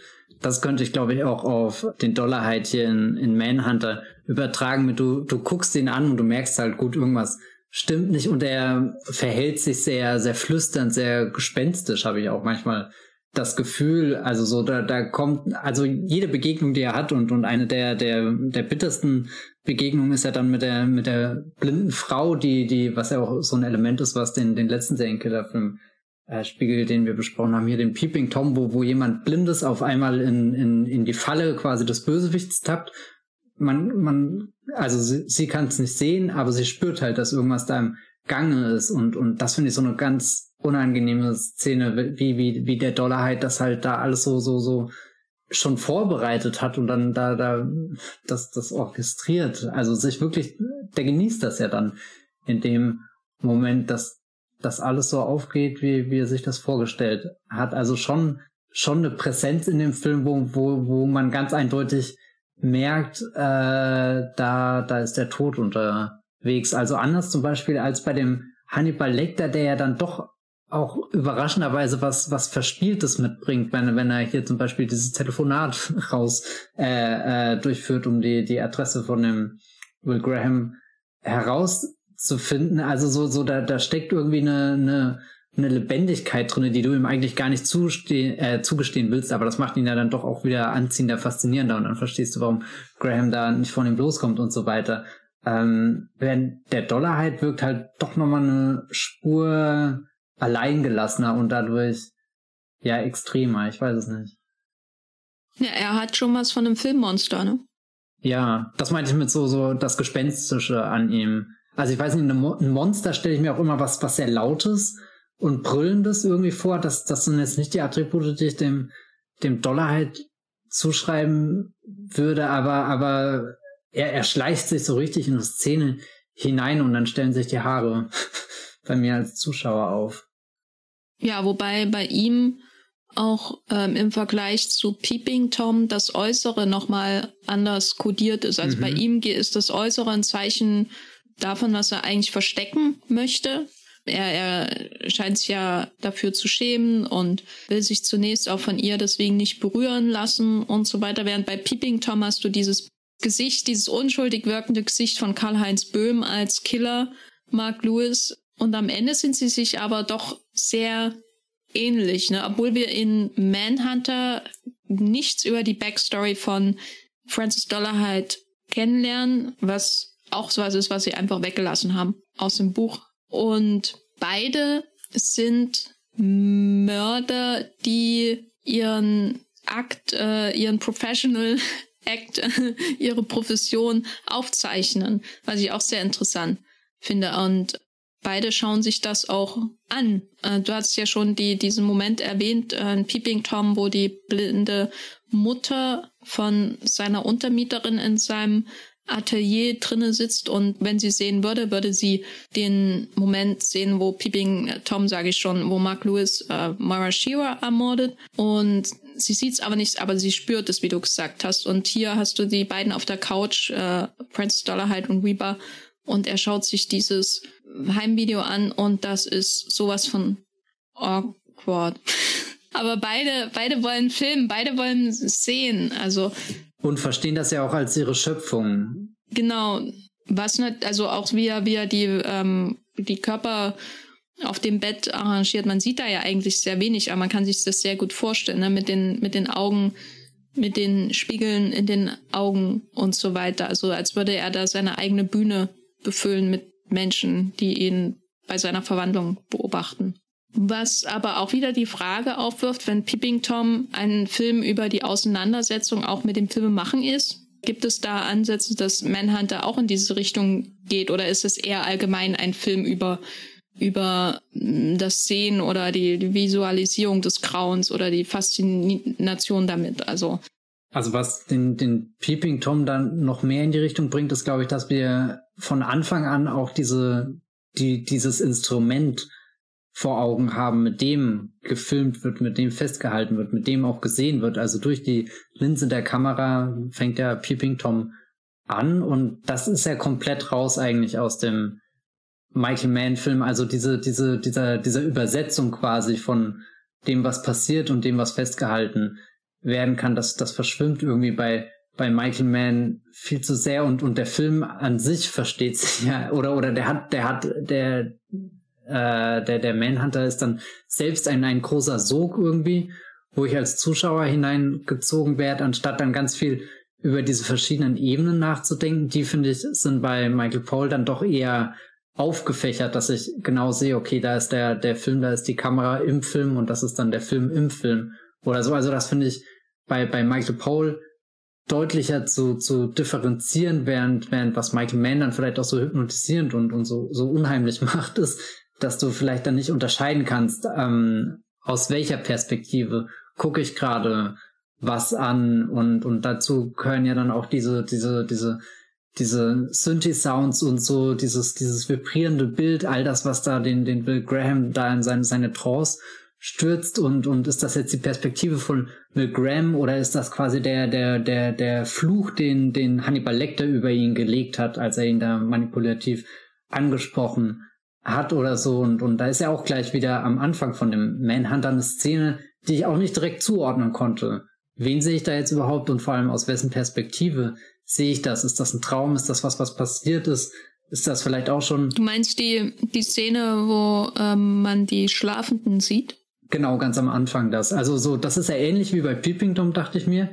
Nur bei Peeping Tom wird sehr schnell klar, wessen Perspektive das ist. Und, und du, du hast auch gleich den, den technischen Rahmen der, der Kamera irgendwie außenrum, dadurch, dass du zum Beispiel dein kleines, weiß nicht, Fadenkreuz siehst, da, das, das ver, ver, verschwimmt mehr bei Michael Mann. Und das finde ich dann so interessant, dass das einerseits ein Film ist, der, der sehr, sehr, sehr streng und formvollendet und all diese, diese, du hast das vorhin gesagt, da, da ist viel konstruiert, da ist inszeniert und so, ist aber, dass das dann doch ein Film ist, der, der da total verschwimmt und sich eher über Emotionen auflöst.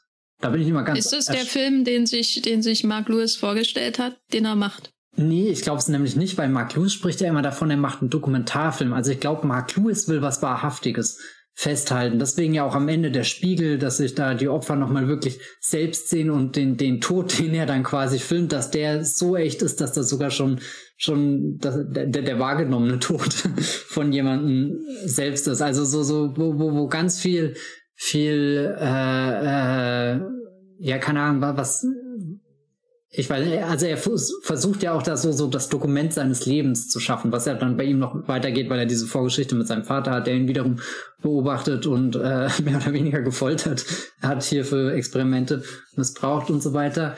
Also da, da steckt, glaube ich, mehr die, diese, diese Suche nach, äh, das ist das, was ich der Welt hinterlasse und wer diesen Film irgendwann anschaut, wenn er fertig geschnitten ist, was er aber dann nie ist, äh, wird er, wird er das Genie, Mark Lewis oder so, erkennen, das bin ich, das ist mein Schaffen hier, ich, äh, in meinem Größenwahn oder was auch immer.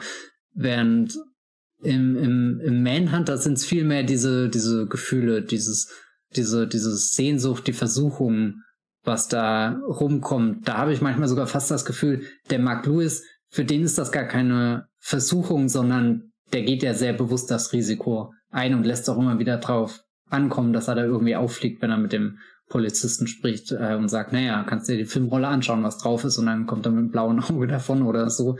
Während Will Graham, glaube ich, oder irgendeine andere Figur in diesem Film, außer vielleicht Hannibal Lecter, kann sich überhaupt über die Dinge hinwegsetzen. Also selbst der Dollarheit ist ja irgendwie sehr gefangen und dann auch fast schon zerbrechlich in, in dem Moment, wo, wo er tötet. Auch wenn, wenn die Art und Weise, wie er tötet, das nicht erahnen lässt. Also da ist der, der Aber Hannibal wir sehen doch gar nicht, wie er tötet. Außer den einen Typen im Vorgarten. Ja, gut, das stimmt auch wieder. Aber, aber verstehst du, was ich meine mit, dass, dass eigentlich der, der Hannibal Lecter der einzige Mark Lewis in dem Film wäre, der da wirklich 100% in seiner Macht handeln kann? Ja, weil ich habe mich auch gefragt, oder, oder ähm, bei Peeping Tom hast du ja quasi die, die künstlichen Welten, in denen er filmt und fotografiert.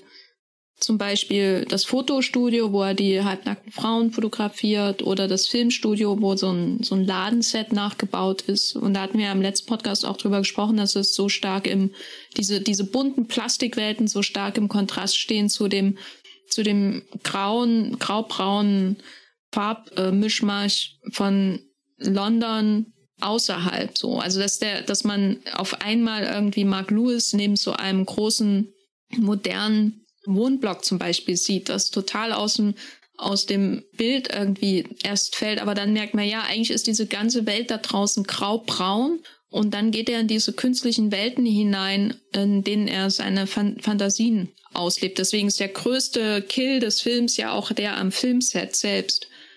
Mhm. Irgendwie der am Beit, der, wo dann es noch einen Tanz gibt vorher. Wo das rote Licht ja sogar signalisiert, dass es jetzt wirklich so, so ein komplett erschaffener Raum, wo keiner reinkommt, sondern. Genau, und deswegen habe ich mich gefragt, ähm, das hast du ja schon angedeutet, wer ist jetzt der oder die, die diese überbordende, erdrückende Künstlichkeit, in der sich Will, Künstlichkeit ist wahrscheinlich das falsche Wort, aber diese Inszenierung, in der sich Will Graham aus, aufhält, sobald er, May, äh, sobald er Florida verlässt. So, wer ist der, der das macht.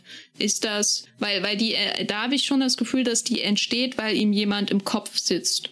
So. Jemand hat sich da festgesetzt und geht ähm, nicht wieder weg, bis er am Ende wieder am Strand mit seiner Familie ist und der ganze Loop von vorne beginnen kann, theoretisch. So, aber irgendjemand setzt sich da fest und deswegen sieht die Welt so aus, wie sie aussieht und deswegen ist die Musik so, wie sie ist und deswegen wirkt der Film so, so auch ein bisschen der Realität enthoben, wie er ist, weil es eben in diesem Film gerade nicht dieses graue, gritty, diese graue, gritty Welt ähm, drumherum gibt, sondern alles, selbst diese, diese Straßen von, war das Atlanta oder so, alles, wo er sich aufhält, selbst wenn er Freddy Lawrence, nee, wie heißt er? Irgendwie so. Hat den Reporter, der von Stephen Lang aus Avatar, what the fuck, ähm, gespielt wird, wenn er den auf das Auto ähm, haut, ne, weil er ihn nervt oder so. Alles mhm. wirkt ja trotzdem, also, also die, die reale Welt ist dann immer nur ganz kurz irgendwie zu sehen und alles andere wirkt eigentlich überhöht. Selbst die, selbst die Büros vom FBI oder so. Oder selbst wenn er da in dem Flieger sitzt und träumt, alles ist so verträumt. Und die Frage ist, wer,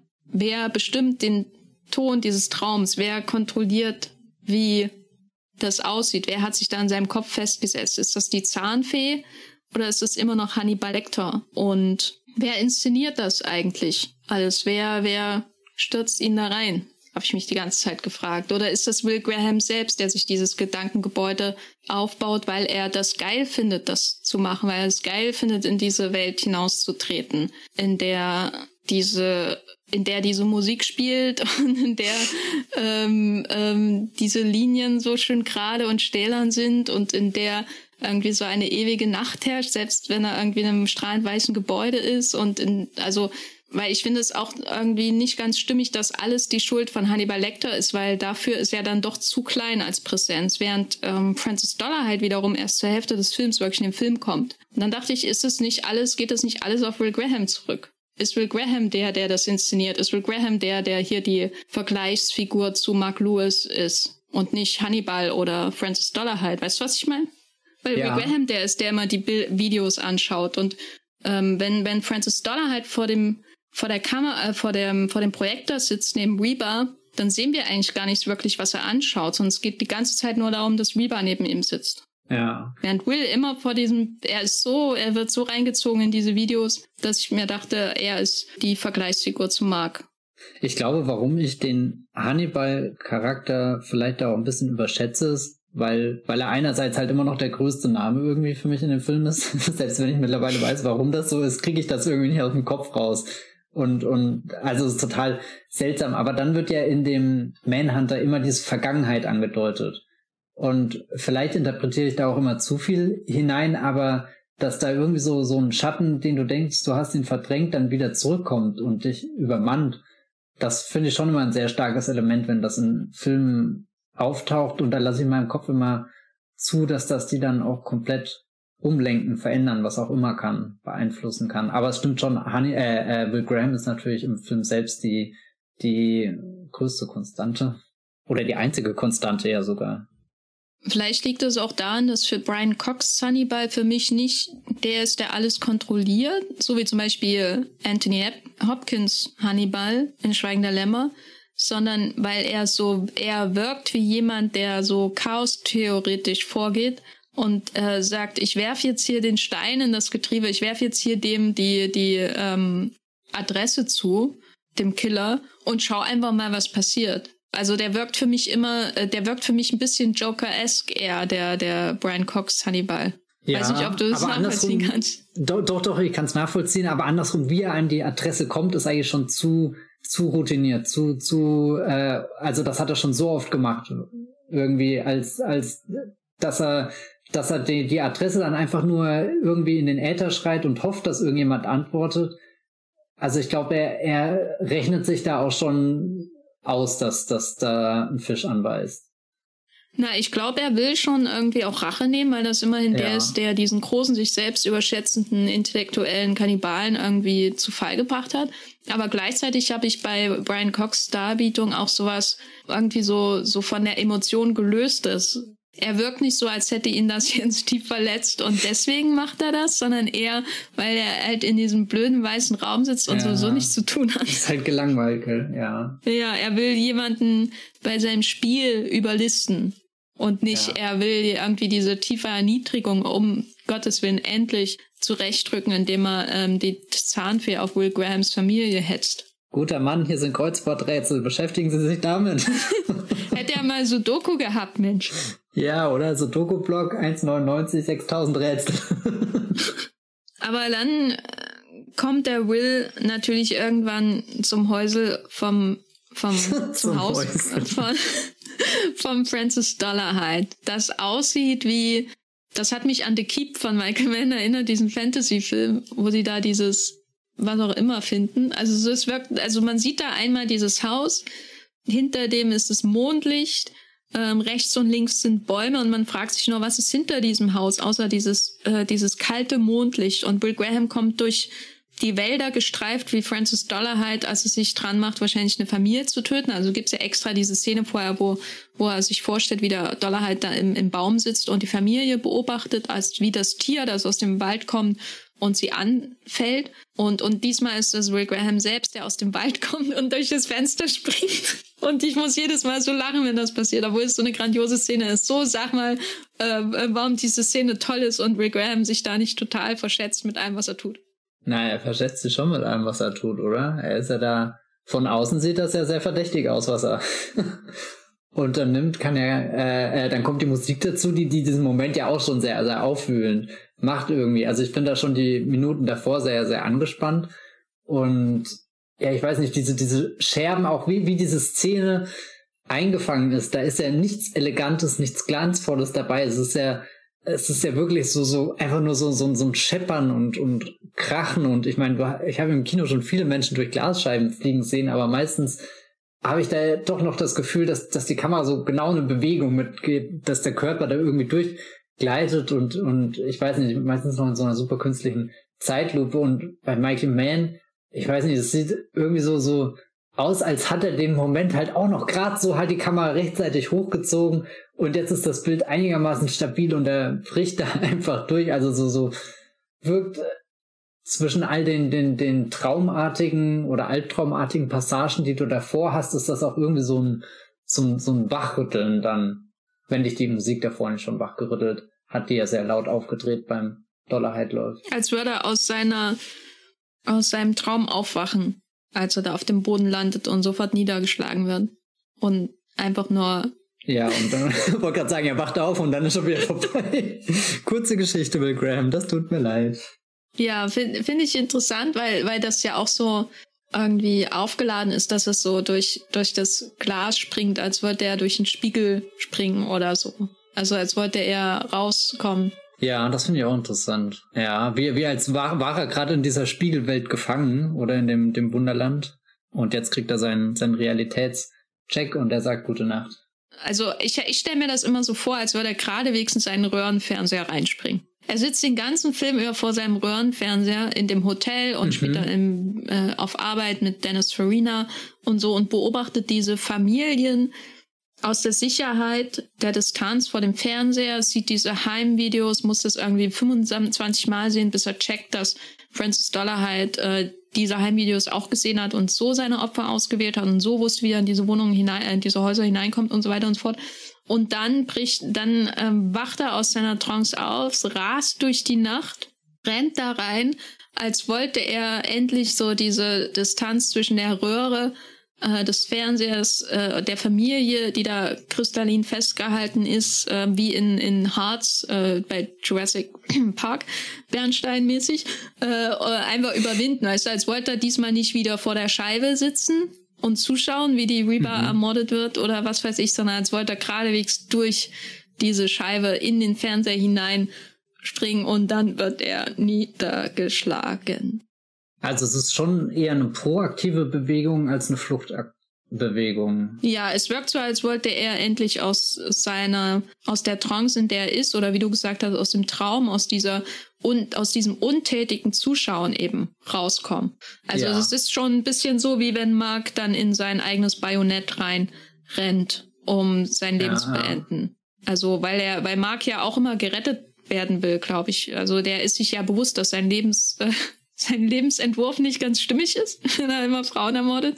Wobei hat, hat Mark, wenn er in sein eigenes Bajonett reinrennt, ist das ja eigentlich für ihn auch gleichzeitig die Erfüllung von allem, wo er hingearbeitet hat. Also er weiß ja, dass er sich gerade auf dem Höhepunkt befindet, während ich glaube, Bill Graham rennt da mit mehr Verzweiflung in den Spiegel, in die Fensterscheibe, die dann zerkliert und weiß insgeheim, dass der größte Teil an Arbeit jetzt eigentlich noch erst auf ihn zukommt. Also, dass er, er, er weiß, er muss da irgendwas zum Einsturz bringen, dass, dass er jetzt aus diesem, diesem trägen Zustand endlich erwacht, dass es weitergeht, dass, dass er nicht das nächste Video und das nächste Video und das nächste Video, weiß nicht, äh, anguckt, sondern also ich glaube, bei, bei Mark Lewis könnte man ja auch fast schon argumentieren, dass wie hätte es dann anders für ihn laufen sollen. Also es ist ja auch Teil der Erfüllung. Ja, sein Kunstwerk ist vollendet. Also das wäre auf jeden Fall eher ja. so ein. Er hätte den Director's Cut verloren, sag ich mal, wenn die Polizei ihn einfach erschossen hätte. Kein Final Cut. Genau, Tschüss. dann wärst du im Arsch gewesen. Als Serienkiller Mark Lewis in Peeping Tom. Während, während Will Graham, der, der holt sich hier jeden Final Cut, den er kriegen kann. Der, der hat den Extended Cut, der hat den Directors Extended Cut, der hat die 40th Anniversary Edition sich gesichert. Weißt du, der ist, der ist wie Oliver Stone und bringt Alexander in 600 verschiedenen Fassungen raus. So oft kriegt er die Chance, weil er so auf diesen Loop durchmacht. Und die große Frage ist eigentlich nur, Manhunter, den Film, den wir da sehen, welcher Cut ist das von, von seinem Leben? Ist das schon der Extended Extended Cut oder ist das, ist das der Final Cut? Ist das der Final Redux Reduced Whatever Cut? Na, das also ich würde sagen, es ist der Redux, ähm, wo dann noch Franzosen drin vorkommen. das ist definitiv nicht the Definitive Edition. Aber. Hm. Und es ist auch nicht Zack Snyders Manhunter. Genau, wo ist der Snyder Cut von Manhunter? da kommt dann noch irgendwie Buffalo Bill drinne vor. aus Schweigender Lämmer. genau wie der Joker, der eigentlich nichts zu suchen hat in Justice League. Gut. So, oh jetzt Gott. haben wir Zack Snyder auch noch genamedroppt, aber er springt da rein und irgendwie gibt's dann auch Pumpgun-Action und alles mögliche, aber am Ende fällt die Zahnfee, äh, Francis Dollard und, und Will Graham gewinnt, anders als im Buch, glaube ich, ist, oder, oder auf jeden Fall ein roter Drache von Brad Ratner kommt er dann, glaube ich, nochmal wieder oder so. Ich bin mir nicht mehr ganz sicher. Aber jedenfalls, da ist der Film zu Ende und dann gibt's nicht nochmal einen letzten Besuch bei Hannibal Lecter und so weiter, sondern der ist längst vergessen aus dem Picture. Dennis Farina und William Patterson sitzen in der von dir schon erwähnten Szene vor dem See äh, im Sonnenuntergang und man denkt, jetzt ist Schluss und dann kommt aber doch nochmal die Reise zurück nach Florida, wo unser Florida Man Will Graham mit seiner Familie am Strand steht und zurück in der Idylle ist. Und meine These war ja, er wird da nicht bleiben, weil es mir vorkommt wie so ein, wie eben ein Loop, also so ein, ein unendliches und ein Unendlichkeitszeichen, wenn man so will. Äh, er, der Film beginnt da, äh, endet da, wo er angefangen hat. Und deswegen war ich sehr zufrieden mit dem Ende von Manhunter. Aber du hattest ja schon angedeutet, dass das bei dir ein bisschen anders ist. Du hättest lieber ihn mit Dennis Farina gesehen? Ja, genau. Also wie gesagt, ich, ich finde das Ende jetzt nicht nichts, was mir den Film kaputt macht, aber ich habe immer das Gefühl, er, er hätte mich wirklich schon die drei Minuten früher fallen lassen können, weil, weil dann wäre weniger ausbuchstabiert für mich in der Geschichte gewesen und, und dieses Loop-Gefühl, was du beschreibst, das wäre, glaube ich, stärker gewesen, wenn, wenn, wenn, wenn er mit seinem, seinem FBI-Chef, also so, weil das, äh, dadurch, dass er nochmal seine Familie sehen kann, das, das gibt für mich, für ihn auch, oder, oder das, da habe ich das Gefühl, da hat er auch zumindest wieder dieses, dieses äh, so, so ein kleines Friedensgefühl und kann wieder auftanken oder so. Also es ist nicht nur für die Familie, hat ihn wieder, sondern er hat auch die Familie, weil das ist ja schon die ganze Zeit im Film für mich im Hintergrund, dass, dass er da diesen Konflikt hat eben zwischen der Arbeit, wo er ganz genau weiß, die wird mich zu 100 komplett äh, Prozent verschlingen, da, da habe ich gar keine Chance eigentlich nochmal meinen, meinen Sohn zu erreichen, außer ich erkläre ihm die, die, den großen Werdegang von Hannibal Lecter im Supermarkt oder sowas. Also das ist ja auch schon total verstörend, dass, dass er dann nicht einfach fragen kann, hey, bist du ein Fußballverein oder sowas. Also so, es ist definitiv das hoffnungsvollere Ende, aber nach, nach wirklich diesem Film, der, der, der zwei Stunden sehr, sehr beklemmend für mich ist, wenn ich ihn schaue, habe ich immer das Gefühl, ja, er hätte auch minimal früher abreißen können und, und will da mehr in diesem, ja, Teufelskreis verbleiben, ja. Aber wie gesagt, das schließt ja auch das andere Ende. Hm, für mich wäre das dann, glaube ich, zu sehr wie das Ende von sieben gewesen. Ja, das kann vielleicht auch sein, dass ich sowas da hineinprojiziere. Das hat dann noch gefehlt, weiß. dass Dennis Farina äh, Ernest Hemingway zitiert. Und äh, dem zweiten Teil stimme ich zu. Und als ich das Buch äh, gelesen habe letztes Jahr und dieser Teil auf einmal kam, dachte ich, what? What? ähm, also ich meine jetzt das Buch von Ernest Hemingway, nicht die Novelization von Sieben, die es bestimmt gibt. Naja, ich, also ich brauche, glaube ich, diese, diese Florida-Idylle, weil das, glaube ich, auch immer der Teil des Films ist, nicht der mir am besten gefällt, aber ich halte mich halt am liebsten in Florida auf in diesem Film und denke immer, warum ist William Patterson zum Hauptkommissar in CSI Las Vegas und nicht CSI Miami? und ich bin froh darüber, weil CSI Las Vegas natürlich viel, viel besser ist als CSI Miami.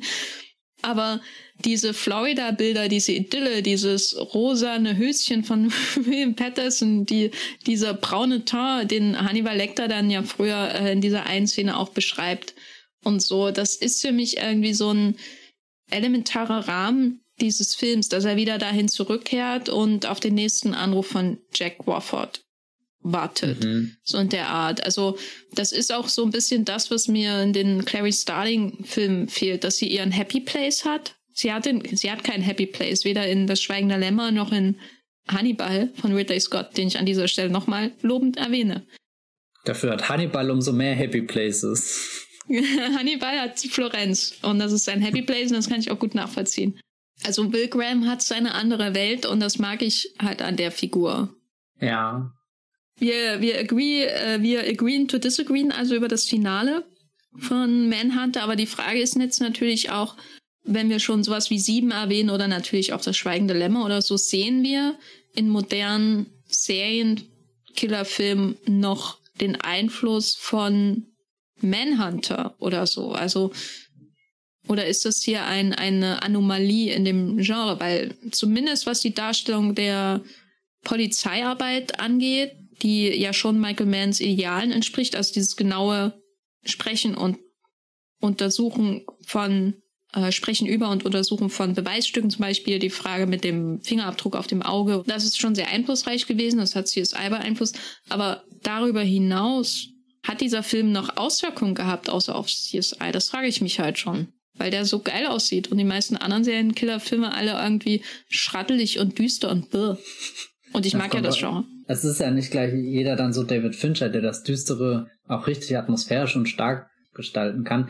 Was ich mir überlege, wenn wir fragen, hat er sich wirklich ausgewirkt, aber wir sind ja beide in Hannibal, also oder äh, Hannibal sage ich, äh, mit, mit diesem Film in Kontakt gekommen und dachten, hm, irgendwie wirkt der veraltet oder so. Und vielleicht ist auch das irgendwie so die Krux, dass er einerseits so, so beeinflussend war. Das glaube ich dir jetzt einfach, weil ich diese ganzen CSI-Serien nicht gesehen habe, dass das da genauso dargestellt wird. Aber man kennt es ja auch von anderen Filmen und, und jetzt aus der Hannibal-Serie habe ich ja vor allem mitgenommen, wie da die, die Leichen drapiert werden oder so. Wie, wie man wirklich äh, diese, diese Kunstwerke in Anführungsstrichen dann ja bestaunen kann oder total abgestoßen davon sein kann. Die, die, die Tatorte, die Will Graham da besucht, die wirken ja als, als hätte da ein, hätten da die, die Leute am Set irgendwie zwei Wochen gearbeitet, um das alles davor zu bereiten.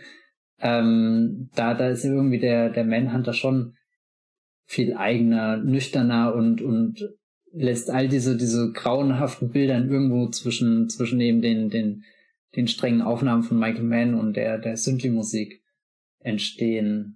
Also vielleicht ist er da aus seiner Zeit deutlich voraus. Ich glaube, was einflussreicher auf jeden Fall war, waren diese Obduktionsszenen in Das Schweigen der Lämmer oder so. Also, oder diese Vorstellung, das Opfer zu sehen da in diesem Brunnen oder was das war mit dem Hund. Habe hab ich das schon letzte Woche erwähnt? Irgendwie kommt mir das bekannt vor. Ich habe gerade ein übelstes Déjà-vu. Ähm, jeder Wollmilchgas ist auch ein Loop. Ähm, also da habe ich das Gefühl, jemand hat das gesehen und gedacht, boah, das ist jetzt das elementare Element des Spektakels eines Serienkiller-Films und deswegen machen wir das jetzt so. Weil selbst bei Peeping Tom, der in sehr vielen Aspekten schon dieses Genre, glaube ich, vorwegnimmt, siehst du ja kein Blut hm. und die Tat nicht, was auch mit der Zeit zusammenhängt könnte. Aber andererseits, wenn man sich Psycho anschaut, da ist das schon, das Töten ist Spektakel, so, und wird auch so inszeniert.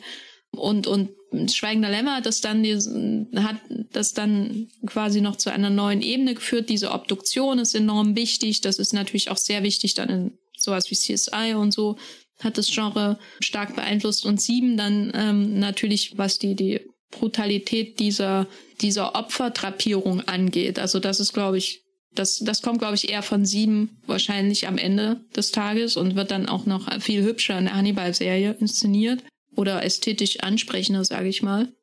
Und Manhunter zeichnet sich dadurch aus, dass er sich eigentlich komplett daraus hält, außer eine Szene in dem Film, nämlich der Tod von Freddy Lowndes wo man einen brennenden Körper auf einem Rollstuhl sieht, der die Einfahrt zur Tiefgarage runterkommt. Und wie gesagt, das ist Stephen Lang aus Avatar, was für mich alles in dem Film überschattet. Glaubst du denn, wenn die Zahnfee nicht gestorben wäre am Ende, dass er irgendwann auf Bewährung freigekommen wäre? Oh je, ich glaube, wir müssen den Podcast beenden. Ich glaube, wir haben auch den Shark gejumpt. Oh ja, tut mir leid. Kannst du dir Dwayne The Rock Johnson in einem Raum mit Hannibal Lecter vorstellen? Oh boy. ich stelle mir gerade vor, wie, wie Dwayne The Rock Johnson dann da versucht, hier seinen Serious Blick zu machen und, und ganz viel mit seinen, seinen, keine Ahnung, Augen jongliert. Nee, ich kann es mir ehrlich gesagt nicht vorstellen. Aber warum nicht? Äh, sperrt sie beide in einen Raum und wir gucken, wer am Ende rauskommt. Ich werde jedenfalls zurückkommend auf Männer das sagen, dass der Film diesen Aspekt des Killers als Künstler, der für das Genre ganz, ganz wichtig ist. Also da, dass der den auch hat, also genau wie Peeping Tom hat den ja viel intensiver, zum Beispiel als, als Psycho und Manhunter hat den auch, aber es ist immer irgendwie auch im Hintergrund. Also es gibt so wenige Momente, die wirklich grauenvoll sind, wenn man diese Spiegelaugen sieht, so die Kamera richtig drauf fällt und wir damit hinschauen müssen auf diese diese Augen, wo die Spiegel drin sind, man das Gefühl hat, das ist das Werk, was er geschaffen hat, der Francis Dollar halt. Aber über weite Strecken ist es doch schon eher unserem Kopf überlassen, ja. Und der echte Künstler des Films, der, der seinen Blick nicht abwenden kann, der, der unbedingt schauen muss und, und in einem Kunstwerk lebt, auch wenn er das, auch wenn es ein Gefängnis ist, ist es wie ein Kunstwerk, ist eigentlich eher Will Graham. Ist mein Fazit zu Manhunter, ein Film, den ich mag. Dem kann ich mich anschließen. Es ist zwar irgendwie nie der Michael Mann-Film, den ich glaube ich jetzt in, in meine Michael Mann-Spitze zählen würde, aber es ist doch definitiv ein Michael Mann-Film, der, der über die Jahre bei mir gewachsen ist und eigentlich jetzt jedes Mal besser wurde, wo ich ihn geschaut habe und das kann eigentlich nichts Schlechtes bedeuten.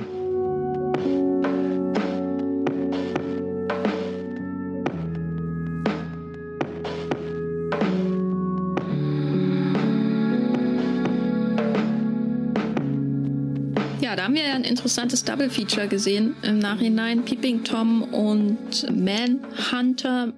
Manhunter könnt ihr auch auf äh, Blu-ray und so weiter stehen oder als Stream. Ne? Ist ein Film, der nicht schwer zugänglich ist, auch wenn die DVD und Blu-ray-Edition von dem Film alle irgendwie ihm nicht gerecht werden, muss ich sagen. Vom Äußeren her. Nee, gar nicht, oder? Ja, es gibt auch so eine französische Edition, aber die sieht eher aus wie Poltergeist. Bin ich auch nicht so richtig zufrieden mit. ja. Ein großes Rätsel der Filmgeschichte, warum sich DVD-Cover nicht schaffen, die Essenz dieses Films einzufangen. Ja, weil die halt nur Farben haben und keine Musik. Was ist das beste Michael Mann-Cover? Wo du, wo du am ehesten den Film spürst? Na, Thief. Ja, das ist schon ein geiles Cover, gell? Ja.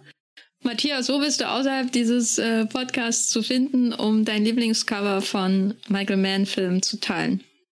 Ich höre wöchentlich auf meinem Blog das Filmfeuilleton die besten Michael Mann DVD-Cover. Da könnt ihr mal vorbeischauen, aber bitte nicht enttäuscht sein, wenn ihr ausgerechnet diese Woche kein Ranking findet. Ansonsten äh, bin ich auf twitter.de.com als at Bibelbrox mit äh, 3e zu finden. Da teile ich wertvolle Gedanken, die hoffentlich nicht die Zeit überdauern werden. Okay, ich lasse das mal so stehen. ich habe auch einen Blog, der-geffer.de. Da weiß ich nicht, ob ich über. Doch, da habe ich eine Review zu Public Enemies verfasst vor wann? Elf Jahren? Zwölf oh, Jahren? Oh, die wird gleich auswendig Nein, gemacht. bitte nicht. Geffer.de Public Enemies. Ich glaube schon, zumindest. Naja, schneide ich raus. Ähm, außerdem bin ich bei Twitter als Gafferline und bei Letterboxd als Jenny Jecke und natürlich bei Moviepilot als The Gaffer oder einfach Jenny Jacke. Wenn ihr diesen Podcast unterstützen wollt, dann ist nichts einfacher als das. Ihr müsst uns kein Geld senden. Ihr könnt einfach auf ähm, Spotify. Nur eure erstgeborenen Kinder. ihr könnt einfach auf Spotify gehen oder bei Apple Podcasts, ähm, so heißt das jetzt, glaube ich, nicht mehr iTunes, und eine Bewertung hinterlassen, weil das hilft uns immer, neue Hörerinnen zu finden.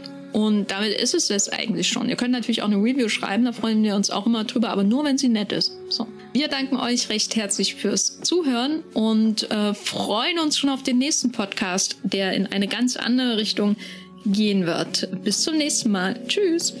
Ciao. Der Wollmilchcast wird produziert von Jenny Jacke und Matthias Hopf. Unser Intro und Outro stammt aus dem Song Slam Canto von Kai Engel. Ihr könnt unseren Podcast bei allen gängigen Apps abonnieren und wir freuen uns über Kommentare und Bewertungen auf iTunes.